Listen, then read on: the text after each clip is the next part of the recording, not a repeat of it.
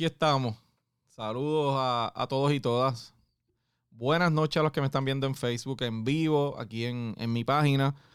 Eh, y saludos a los que me están escuchando en cualquiera de las plataformas de podcast, que no me ven en vivo, pero me escuchan luego en cualquier momento eh, a través de Spotify, Apple Podcast, Google Podcast, Anchor, eh, Pocket Cast y cualquiera de todas esas plataformas. Gracias por, por su por siempre estar ahí, por su apoyo eh, y por escuchar el podcast y por supuesto por, pasarlo hacia adelante, compartirlo para que más gente se una a nosotros en esta conversación, que como ustedes saben, pues lo hacemos con bastante eh, regularidad. Como ustedes vieron al principio del podcast, aquí en, la, en el intro, eh, los que están viéndolo en Facebook tuvieron la oportunidad de verlo, los que lo están escuchando, pues escuchan lo, que, de lo que les voy a hablar ahora. les hablé brevemente de mi nuevo proyecto que se llama Recap, que va a ser un... Eh, es un proyecto, valga la redundancia, que voy a hacer en Instagram. Eh, y, como dije al principio, voy a estar en ese proyecto eh, tocando algunos temas de manera breve, tratar de hacerlo en un periodo corto. Me, he puesto la meta de hacerlo en menos de dos minutos. Resumir un tema, resumir un proyecto, darle mi opinión sobre algún asunto, contarle qué pasó en alguna vista, en algún un tema que a ustedes les interese. Eh, y voy a estar, por supuesto, haciéndolo con temas que yo sé que le interesan al país y los que ustedes me envíen también por inbox. Eh, pues vamos a tratar. Es en Instagram. Eso no va a ser por aquí por Facebook. Instagram y mi, Instagram es JM Ortiz PR. Los que me están viendo aquí en vivo, denle like, eh, compártanlo también para que más gente pueda, pueda escucharlo. Igual los que me escuchan en, en las plataformas de podcast, pues mire, dele follow para que se le avise cuando hay un nuevo episodio y compártalo también para que para que más gente pueda escucharlo. Así que gracias a todos y todas. Voy al tema que estaba con ustedes, eh, que les traje hoy. Hoy, tengo un tema bastante interesante y, quiero discutirlo rápido. Obviamente saben que siempre comparto al principio del podcast eh, los números del COVID-19 en Puerto Rico. Eh, hoy... 135 mil casos en Puerto Rico. Obviamente, como les digo siempre, esto incluye confirmados, sospechosos, todavía, ¿verdad? De distintos tipos de pruebas, pero ahí están todos sumados, 135 mil. Eh, y más de 2.000 muertes. En Estados Unidos, 29 millones de casos y 524 mil muertes, ¿verdad? Y ese, ese es el número. Continúan, hay que seguir pendiente de lo que está pasando con el COVID-19. ¿De qué quiero hablarles hoy? Tengo dos temas. Uno es el, estímulo federal que, como ustedes saben, se aprobó en el Senado en Estados Unidos. A partir de, la pandemia el pasado marzo, el gobierno federal estaba aprobando unos incentivos para poder eh, atender la, crisis económica y ayudar. Eh, y ya se aprobó el tercero. Se aprobó en Cámara, se aprobó en Senado, pero se hicieron unos cambios en Senado Federal, así que tiene que regresar a la Cámara. Eh, y, en ese proceso están. Ahora tiene que regresar y, se pueda aprobar y que el presidente lo firme. Y incluye pagos directos a, los contribuyentes, como ha pasado con los otros dos. Eh, esto, esto, se aprobó el viernes. se trata de 1.9 billones de dólares. El plan del gobierno federal incluye nuevos pagos para los que me están escuchando, directos a la gente de 1.400 dólares a los contribuyentes que tengan ingresos inferiores a los 80 mil al año. Y ustedes saben que esto ha sido eh, una controversia porque ahí hay una lucha entre demócratas y republicanos. Los republicanos han, estado, tratado de restringir lo más que pueden eh, esa, ayuda y con las negociaciones se llegó al acuerdo que en vez de 75 mil dólares al año como, como fue el incentivo anterior, los que reciban el incentivo en esta ocasión tienen que ganar 80 mil dólares o menos, ¿verdad? En, menos de 80 mil eh, para poder recibirlo. Eh, se aprobó 50 votos a 49 para tengan unidad de lo cerrado que se aprobó. Eh, y, y, ahora, como les dije, regresa a la Cámara de Representantes. Los republicanos dicen que es demasiado costoso, por eso hubo que negociar con ellos. Y eh, hubo unos cambios, si usted evalúa lo que salió de la Cámara y lo que se aprobó en el Senado, hubo algunos cambios. ¿Cuáles son esos cambios? Se rebajó de 400 dólares, que era el proyecto que salió de la Cámara, a 300 dólares semanales el subsidio de desempleo. O sea que como ustedes saben, se está, se está aumentando la cantidad que se paga en desempleo por toda esta situación de la pandemia, pero la negociación obligó que en vez de 400 sean 300 porque el grupo de los senadores republicanos no eh, quería eh, dar su voto si, si, se trataba de 400 dólares. En vez de, eh, en vez de ser hasta el 30 de septiembre, como era la propuesta original, ese incentivo adicional de 400 dólares va a ser hasta el 6 de septiembre, hasta el Labor Day. Así que desde aquí hasta septiembre se va a seguir dando ese, subsidio de desempleo eh, hasta el 6 de septiembre. En los, en los estímulos anteriores, como les dije, se les daba o se permitía que se cualificaran 75 eh, mil o menos. La gente que ganara 75 mil dólares o menos al año. En este caso, como les dije al principio, eso se subió a 80 mil. Eh, iba a ser 1.400 dólares ese incentivo para los que cualifiquen.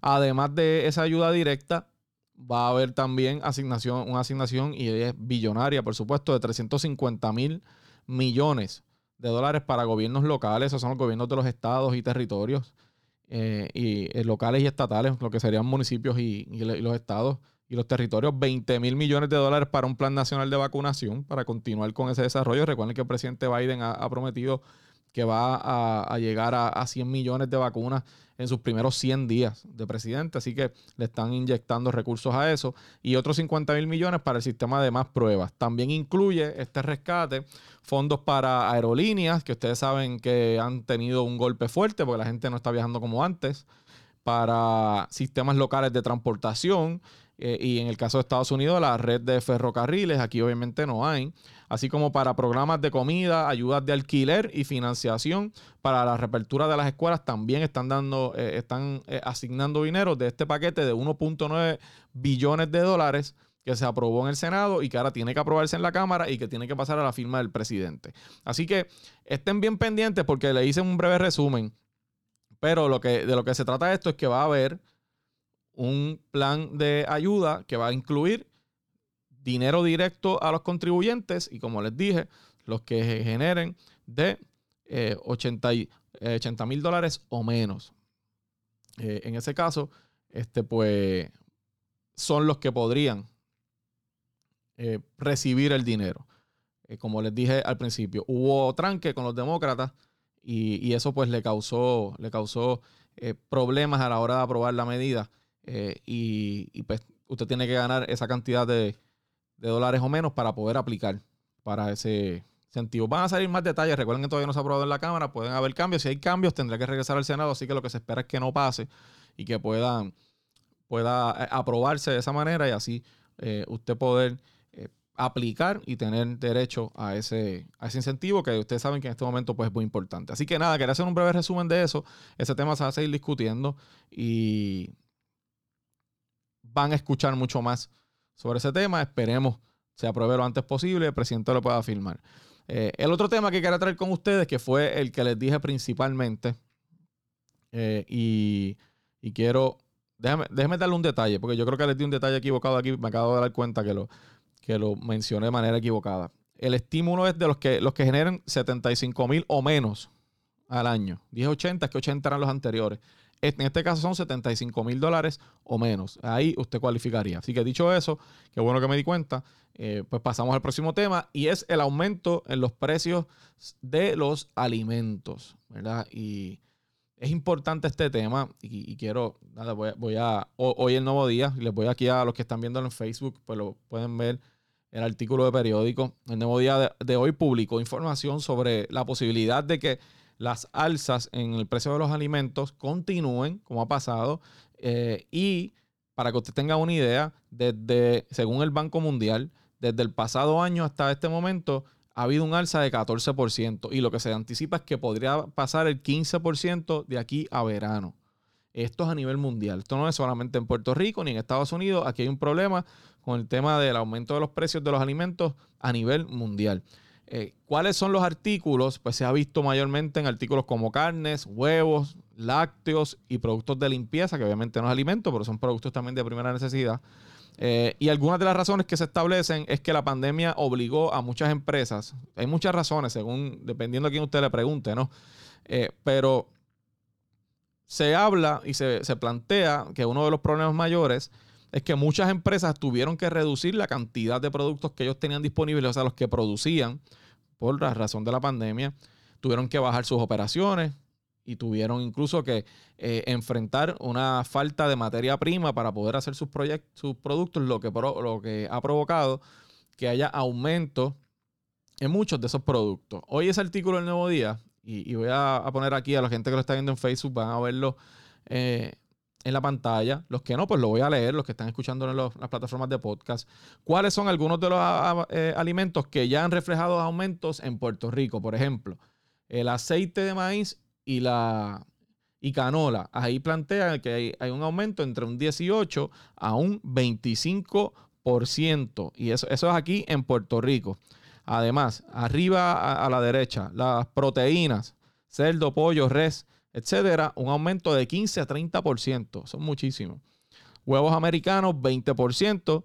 Eh, quesos y lácteos, excepto la leche fresca, porque aquí está regulada, pero huevos y lácteos de 20%, las habichuelas y los granos enlatados un 10%. Son eh, alimentos que, se consumen eh, mucho aquí en Puerto Rico y que sin duda pues nos afectan muchísimo más porque es alimento que, nosotros consumimos con mayor, mayor ¿verdad? regularidad. Pero eso no solamente pasa en Puerto Rico. Y aquí yo no sé si van a poder apreciar bien esa tabla. La, voy a colocar como quiera en pantalla. Eh, pero a nivel mundial tenemos el mismo problema.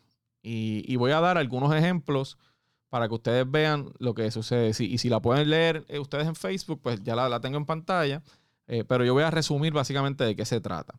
el índice de precios de alimentos a nivel mundial aumentó en febrero, para que ustedes tengan una idea, y quiero ver sus comentarios, los que tengan algún, ¿verdad? alguna, alguna pregunta este, para, hacer o para un comentario, pues seguro lo, leemos ya mismo al aire. El índice de, precios de alimentos del eh, mundial aumentó en febrero de 2021, o sea, el mes pasado, en un 2%, 2.8% para ser específico. Eh, eso representa 2.4% más que en enero, o sea, de este año, o sea, de un mes a otro, 2.8%. Eh, y es el noveno mes consecutivo en el que se registran aumentos eh, a nivel mundial en, el tema de los alimentos y es el nivel más elevado registrado desde 2014. O sea que estamos hablando de que hace varios años que no veíamos un nivel de aumento en los alimentos de esta manera.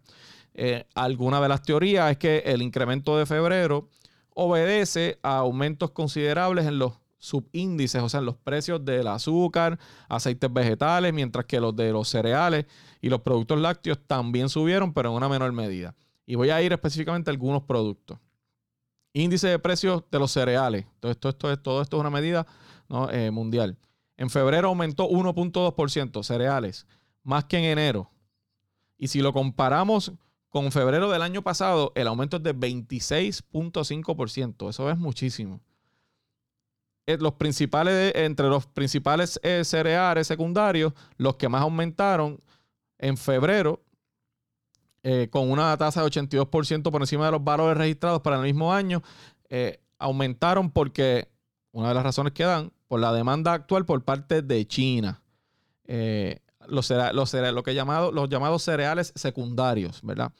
Eh, los precios internacionales, y les daré algunos ejemplos, del maíz también subieron poco, según lo que plantean los números, 0.9%, casi un 1% eh, respecto al mes anterior. Eh, y los precios de exportación, o sea, los que se venden el trigo, se mantuvieron prácticamente estables en febrero, pero están casi 20% por encima de los del año pasado. O sea que están estables entre febrero y enero de este año, pero si lo comparas con el año pasado, está casi 20% por encima. Son los precios de exportación del trigo. Eh, aceites vegetales, de la misma manera, un aumento de 6.2% si lo comparas con enero de este año y constituye el nivel más elevado desde abril de 2012. O sea, este va casi 10 años que no veamos un precio tan elevado para aceites vegetales a nivel mundial como lo estamos viendo ahora. Eh, plantean que esta continua alza se, debe a precios que han ido aumentando en aceites de palma, soya eh, y girasol, por ejemplo. Eh, así que ahí vemos otra, otra razón más. Productos lácteos, aumento de 1.7% a nivel mundial si lo comparamos con enero. Esto es de febrero, de enero a febrero, de un mes de un mes a otro. Llega nueve meses corridos aumentando y acercándose al nivel más alto en 40 meses. Entonces son tres años. en los últimos tres años, este precio de los lácteos se está acercando a lo que es el nivel más alto que habíamos tenido a nivel mundial. Eh, ese es otro ejemplo, los lácteos. La carne, también hemos visto que, ha aumentado bastante y vemos cómo se reportan eh, a nivel mundial esas alzas. Y ahí, le pongo algunos ejemplos en, la pantalla para que vean, pues, no solamente es un tema de Puerto Rico, la carne registró un aumento de 0.6%, si lo comparamos con enero, lleva cinco meses corridos subiendo, eh, así que es otro de los renglones que vemos que registra un aumento. Azúcar, para que ustedes vean, aumento de 6.4% comparado febrero versus enero de este año y lleva dos meses consecutivos aumentando y tiene el nivel más alto en precios desde abril de 2017. O sea, que vamos para cuatro años. En los últimos cuatro años estamos en el momento donde más alto ha estado ese precio del azúcar a nivel mundial. Eh, ¿Por qué está subiendo el azúcar? Bueno, se estima que está subiendo por la continua preocupación de que disminuya la oferta a nivel mundial entre 2020 y 2021, por supuesto, como resultado de la, de la baja en la producción en los principales países y la fuerte demanda en países de Asia. Se produce menos, además hay una fuerte demanda en países de Asia, por lo tanto, eso provoca esta situación y se espera que pueda haber un alivio, esto es interesante, en el precio del azúcar, eh, que podría ser, bueno, se espera que haya un, repunte, primero por el tema del aumento del petróleo, porque esto podría ocasionar que se destine más caña de azúcar de la que se está eh, produciendo en Brasil para eh, etanol. Al aumentar los precios de la gasolina, el combustible, podrá utilizarse mayor cantidad de caña para producir etanol. ustedes saben que el etanol es otro combustible que se utiliza, hace con la, con la caña. Por lo tanto, si se utiliza más caña para eso, va a subir el precio, va a haber menos disponibilidad.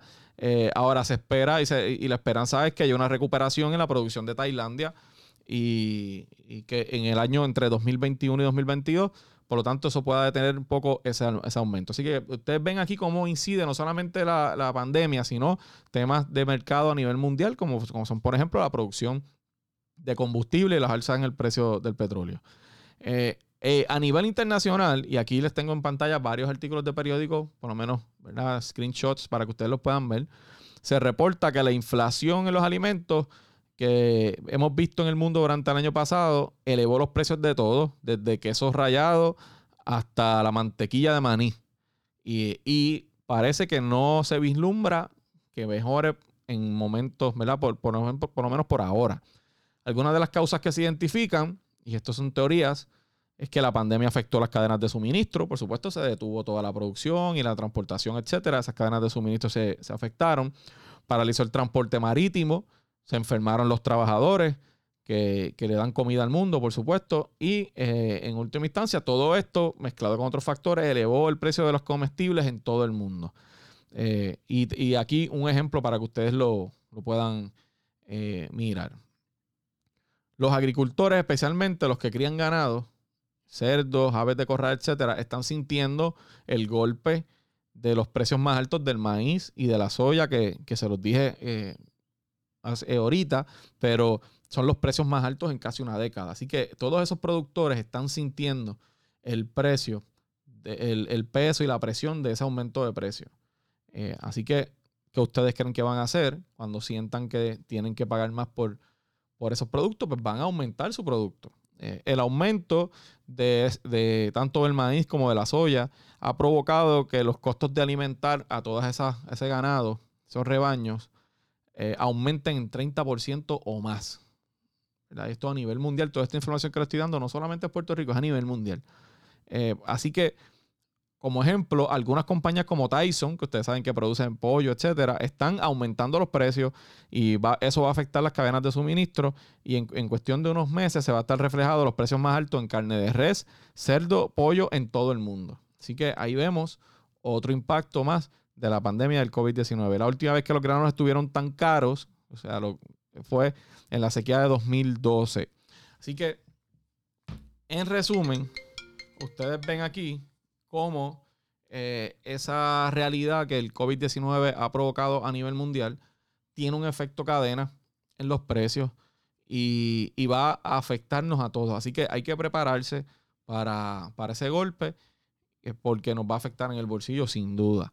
Eh, en Puerto Rico hay unos factores adicionales que tienen, que, pueden provocar un aumento. Y ustedes saben que en días recientes, y, vuelvo eh, nuevamente y coloco aquí el artículo de hoy del nuevo día. En días recientes se, se habló de un posible aumento en Puerto Rico de los productos, de todo, no solamente alimentos, por el tema del aumento en las tarifas en los muelles, de, los, de las compañías que trabajan en los muelles y que y que iban a aumentar sus tarifas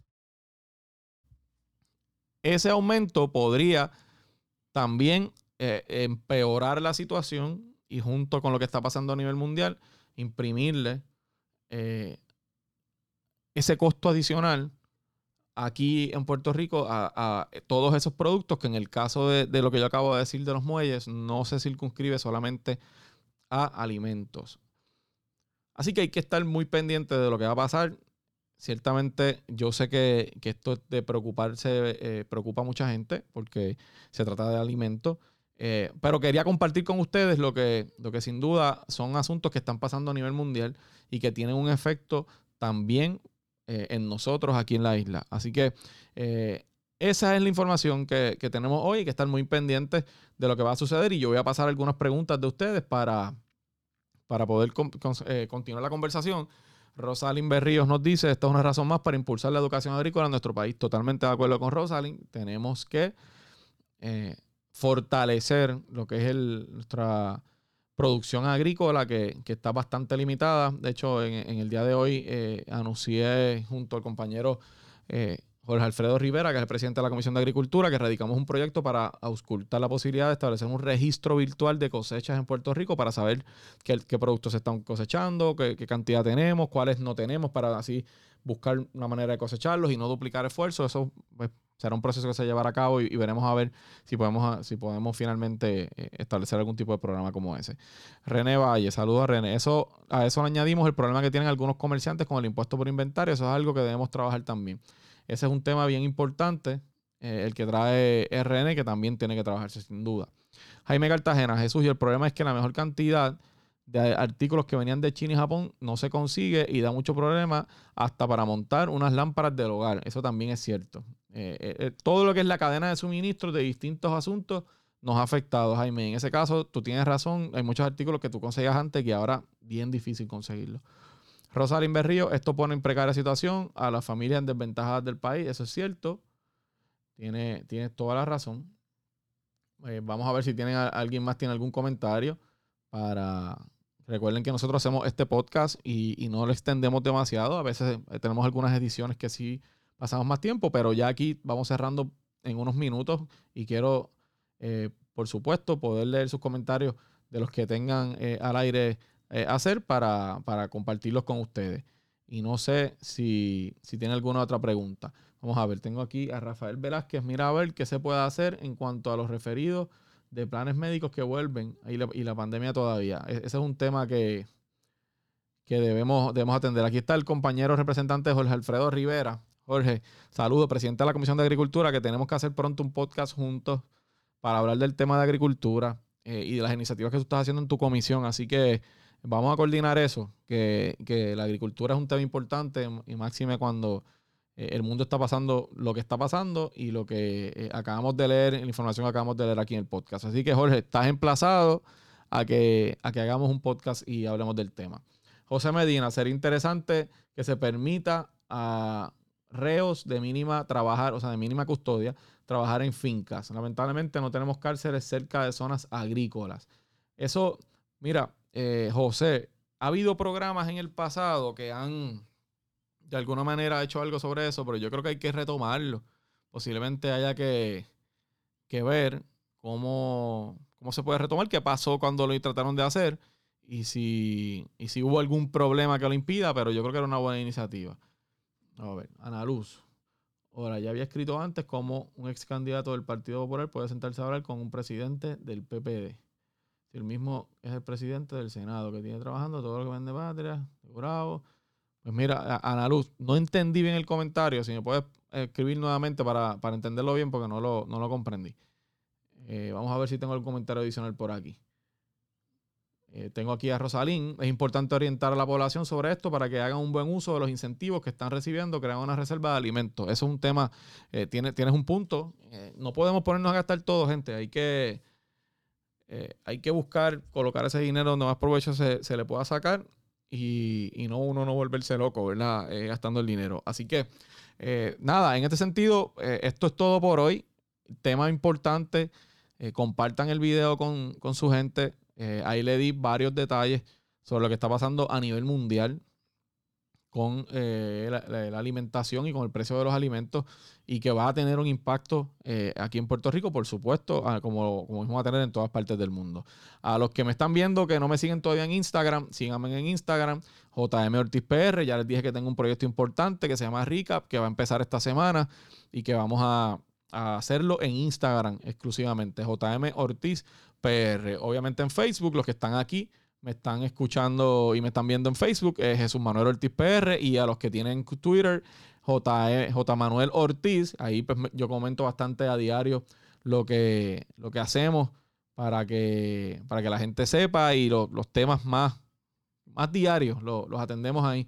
Así que voy a leer finalmente los últimos comentarios de ustedes. Manuel Guerra, esos programas con los confinados fueron pequeño escala y es más educativo para crear futuros agricultores. Eh, interesante.